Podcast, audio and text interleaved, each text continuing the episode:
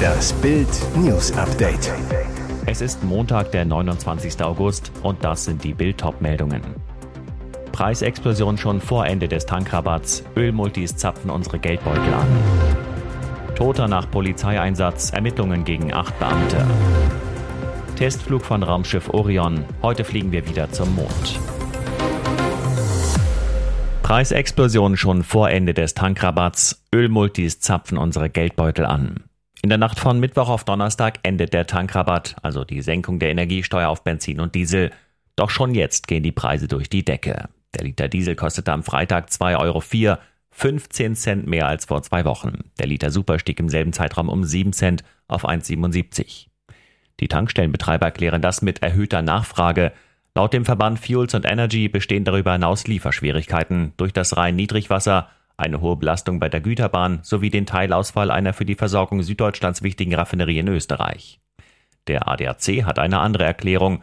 Offensichtlich verschaffen sich Mineralölkonzerne bereits wieder ein gewisses Polster, so ADAC-Verkehrspräsident Gerhard Hillebrand. Verbraucherschutzvorständin Ramona Popp fordert deshalb, dass das Kartellamt genau prüft, ob sich die Mineralölkonzerne nicht ungerechtfertigt bereichern, Gegebenenfalls müsste es Bußgelder aussprechen. Spannend ist, was am Donnerstag passiert. Nach Einschätzung des ADAC sollte sich die Aufhebung des Tankrabatts nicht über Nacht an den Zapfsäulen niederschlagen. Tankverbandschef Rühlemann hingegen rechnet damit, dass die Preise um Punkt Mitternacht sprunghaft steigen.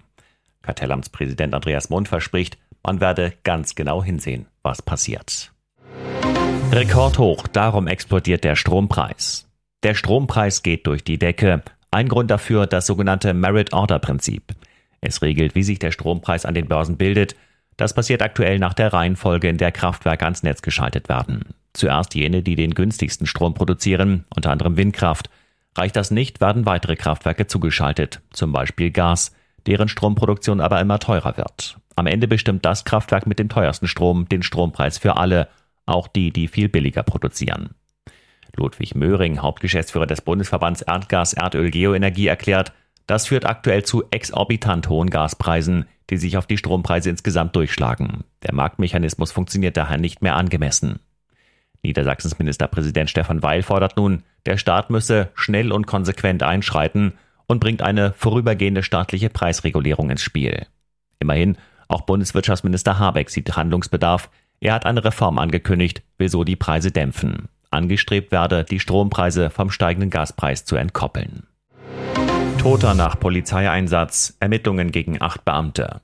Unter den Augen von Anwohnern und Passanten drücken mehrere Polizeibeamte einen Mann zu Boden, knien auf ihm, wenig später ist er tot. Diese Szenen spielten sich am 7. August vor einem Wohnblock in Ohrerkenschwick ab. Jetzt erheben Zeugen, die die Tumulte filmten, schwere Vorwürfe. Sie sollen von Polizisten gezwungen worden sein, ihre Videos zu löschen. Der Fall. Die Beamten waren Anfang August zu einem Einsatz gerufen worden. Ein Mann hatte randaliert, offenbar nach einem Streit mit seiner Frau. Nach Bildinformationen handelt es sich um Sascha H., einen polizeibekannten Gewalttäter. Zeuge David W. zu Bild. Er hat geschrien, ich kriege keine Luft, als sie ihm aus dem Haus gezerrt haben. Ein Polizist hatte sein Knie auf seinem Hals, ein anderer seinen Fuß auf seinem Kopf. Die Arme waren voller Blut. Nur kurze Zeit später verliert Sascha H. das Bewusstsein, er kommt ins Krankenhaus, stirbt kurz darauf. Die Todesursache unklar. Jetzt wird gegen acht der beteiligten Beamten wegen Körperverletzung im Amt ermittelt. Wie Bild aus Ermittlerkreisen erfuhr, wird jetzt versucht, die Videos wiederherzustellen. Man sei vom Vorgehen der Kollegen irritiert, heißt es. Intern verteidigen sich die Polizisten. Auf den Videos sei lediglich der nackte Randalierer zu sehen gewesen. Man habe seine Persönlichkeitsrechte schützen wollen. Vater bewusstlos am Ufer. Tiroler Todesrätsel um Jungen im Fluss. Was genau geschah, ist unklar. Schrecklich ist, was passierte. Ein deutscher Vater war in Tirol mit seinem sechsjährigen Jungen im Morgengrauen unterwegs. Was dann geschah, liest sich im Tiroler Polizeibericht so. Im Bereich des Hauptschulsteges bei der Kitzbühler Ache dürfte sich dann von hinten ein bislang unbekannter Täter angenähert und dem Mann einen gezielten und wuchtigen Schlag mit einer Flasche auf den Hinterkopf versetzt haben, worauf das Opfer zu Boden sackte und bewusstlos liegen blieb. Ein Passant fand den Mann gegen 5.20 Uhr, er kam wieder zu sich, der Buggy war weg. Der 37-Jährige hatte laut Polizei keine Erinnerung mehr, fragte aber nach seinem geistig beeinträchtigten Sohn. Dutzende Helfer rückten aus, leider wurden sie schnell fündig. Eine Stunde später wurde der Leichnam des kleinen Jungen aus einem Fluss gezogen. Die Polizei, das Kind dürfte selbstständig aus dem Kinderwagen gestiegen und unbeabsichtigt in die Kitzbühler Ache gestürzt sein, wo er abgetrieben und circa 600 Meter flussabwärts nur noch tot geborgen werden konnte.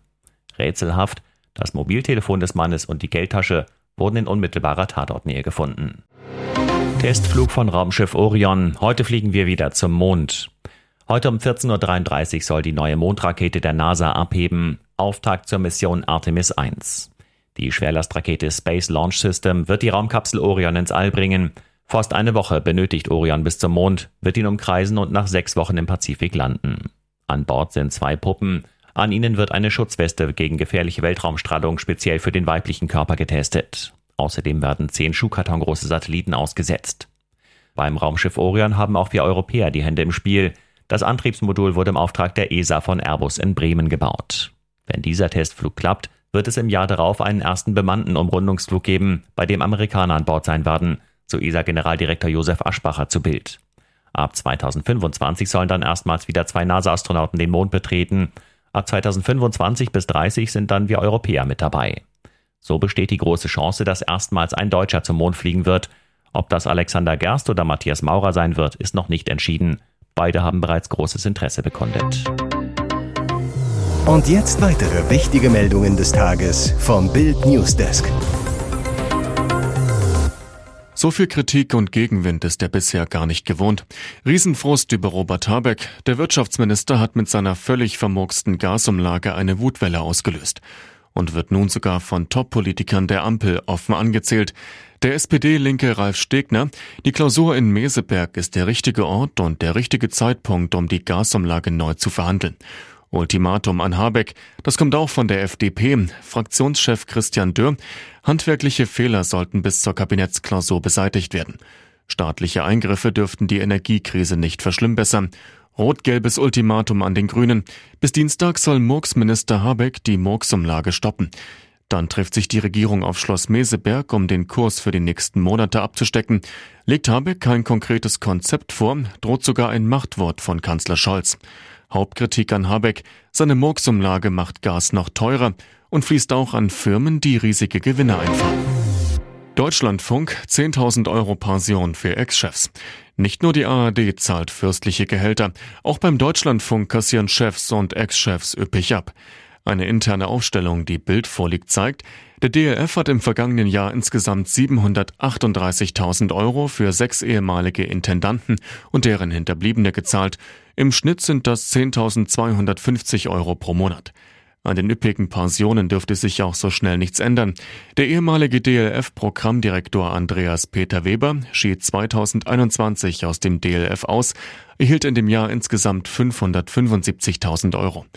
DLF-Intendant Stefan Raue bekam 264.000 Euro, Verwaltungsdirektor Rainer Kampmann 220.000 Euro. Die Weber-Nachfolgerin Jona Teichmann kam immerhin noch auf 165.000 Euro. Alleine um die Pensionen vom Intendanten Raue künftig zu stemmen, hatte DLF Rücklagen in Höhe von 2,04 Millionen Euro gebildet. Dafür müssten etwa 9.259 Haushalte ein Jahr Rundfunkgebühren bezahlen. Sexistische Kommentare für Medaillenfoto. Bei diesen Kommentaren kann man nur mit dem Kopf schütteln. Bei der Schwimmeuropameisterschaft in Rom räumte Linda Cerutti so richtig ab. Die Italienerin schnappte sich acht Medaillen. Insgesamt gewann sie sechsmal Silber und zweimal Bronze im Synchronwettbewerb. Auf Instagram posierte sie mit ihrer Edelmetallausbeute und erntete dafür sexistische Kommentare. Ein Instagram-Nutzer schrieb zum Beispiel unter das Bild, schöne Medaillen, aber der Raum zwischen den Medaillen 4 und 5 ist auch nicht schlecht. Zerotti dazu, nach mehr als 20 Jahren Training und Aufopferung finde ich es einfach nur schrecklich und es tut mir wirklich im Herzen weh, diese Horde von Leuten zu lesen, die Witze machen, die meinen Körper sexualisieren. Sie erklärt, das Mindeste, was ich tun kann, und das Einzige, was ich tun kann, ist die Unangemessenheit dieser Äußerungen anzuprangern, die eine Gesellschaft widerspiegeln, die immer noch zu machohaft ist und sich so sehr von der unterscheidet, in der ich morgen meine Kinder zur Welt bringen und großziehen möchte. Schade, dass einige Fans die Spitzenathletin nur auf ihr Äußeres reduzieren. Hillary Clinton springt Finnenchefin zur Seite. Finnlands Regierungschefin Sanna Marin löste mit mehreren wilden Tanzvideos heftige Debatten aus. Darf sich ein Staat so überhaupt so zeigen?